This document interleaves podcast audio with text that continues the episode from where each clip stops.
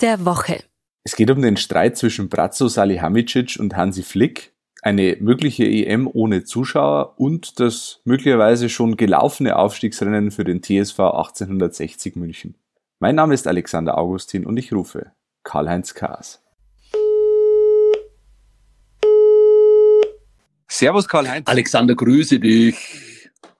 Wir müssen wieder über den FC Bayern reden. Der ist in der Champions League souverän weitergekommen, aber hinter den Kulissen soll es ein bisschen knistern. Ähm, vor allem zwischen Bratzo Salihamidzic, dem Sportdirektor, und Trainer Hansi Flick. Da soll es ja, Differenzen in der Kaderplanung geben. Hansi Flick hat zwar gesagt, äh, alle Differenzen ausgeräumt, man hat sich ausgesprochen, aber wenn man sich über so etwas Grundsätzliches wie die Kaderplanung uneinig ist, dann ähm, sind da ja weitere Zwistigkeiten vorprogrammiert. Oder wie siehst du das? Äh, ja, für mich ist das schon überraschend. Also vom Verein hörst du zu dem Thema ja gar nichts. Der Konflikt, der schwelt so dahin und, und, und der FC Bayern reagiert nicht. Kann ja sein, dass alles jetzt nicht so schlimm ist und deshalb keine Reaktionen kommen. Aber eins ist auch klar.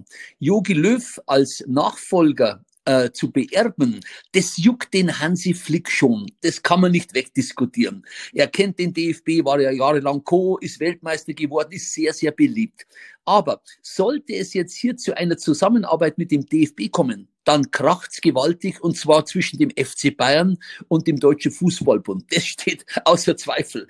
Bayern plant nämlich langfristig mit Hansi Flick und äh, hier jetzt einen gleichwertigen Nachfolger zu finden, das wird ja enorm schwer. Die Zeit drängt ja. In fünf Monaten startet ja die neue Saison. Also da bin ich gespannt, was rauskommt. Nachfolger Jogi Löw, du hast es gerade angesprochen. Jogi Löw wird aber im Sommer noch auf der Bank sitzen bei der EM, sofern sie denn stattfindet. Ähm, Alexander Seferin, der UEFA-Präsident, hat jetzt gesagt, es wird keine Geisterspiele geben bei dieser EM und er braucht Zusagen von den Ausrichterstädten, unter anderem auch München. Ähm, eine EM nur mit Zuschauern äh, ist in diesem Sommer ja nicht unrealistisch, aber schon unwahrscheinlich. Wie, wie siehst du das Ganze? Also zunächst dachte ich, der UEFA-Chef ist von einem anderen Planeten. Aber da steckt natürlich Strategie und Kalkül dahinter. Der Mann ist ja nicht dumm. Er sieht seine Fälle und die von der UEFA davonschwimmen, die EM in zwölf Ländern spielen zu können.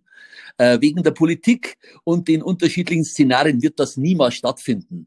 Aber jetzt die Länder und damit die Politik zu erpressen, ist schon sehr vermessen. Ob Besucher in die Stadien dürfen äh, oder nicht, das entscheidet immer noch äh, die Politik, also die, die Länderparlamente oder die, die örtlichen Behörden. Beispiel München, du hast es angesprochen, es wird bis 7. April keine Erklärung kommen. Da bin ich mir sicher, das geht nicht. Folge, München fällt dann raus, wie, ich glaube, Dublin, Glasgow, äh, Baku oder Rom. In Italien ist wieder alles dicht momentan. Für mich steht fest, die M wie sie geplant ist, wird so nicht stattfinden. Gut möglich, dass es gar keine Europameisterschaft gibt, denn die Politik ist nicht erpressbar.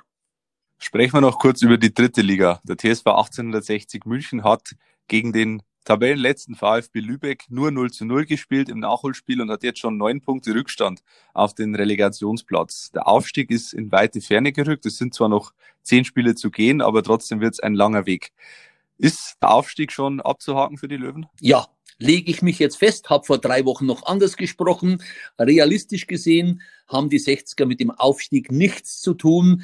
Äh, Abstand ist zu groß, neun Punkte auf zwei und drei geht nicht, auch wenn die 30 Punkte noch im Raum stehen, die vergeben werden.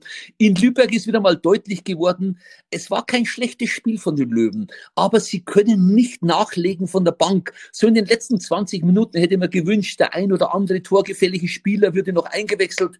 Ja, aber der ist nicht da. Und jetzt setze ich mit meiner Kritik an. 60 hat 5 Millionen Etat. Nur zum Vergleich, Dresden hat über das Doppelte. Ja? Frage, warum kann der Löwe in einer Weltstadt wie München nicht zusätzliche Millionen generieren? Äh, in der jetzigen Zeit ist es schwer zugegeben, aber vor Corona war es ja auch nicht anders. Ja? Und der jetzige Kader ist dünn, schlägt sich aber prächtig. Das will ich festhalten. Und der vierte Platz, wo er jetzt steht, der Löwe, der wäre super, denn dann könnte er in der neuen Saison im DFB-Pokal in der ersten Runde mitspielen. Das ist ein Ziel und das wird er hoffentlich schaffen. Zurück zu dir, Alexander.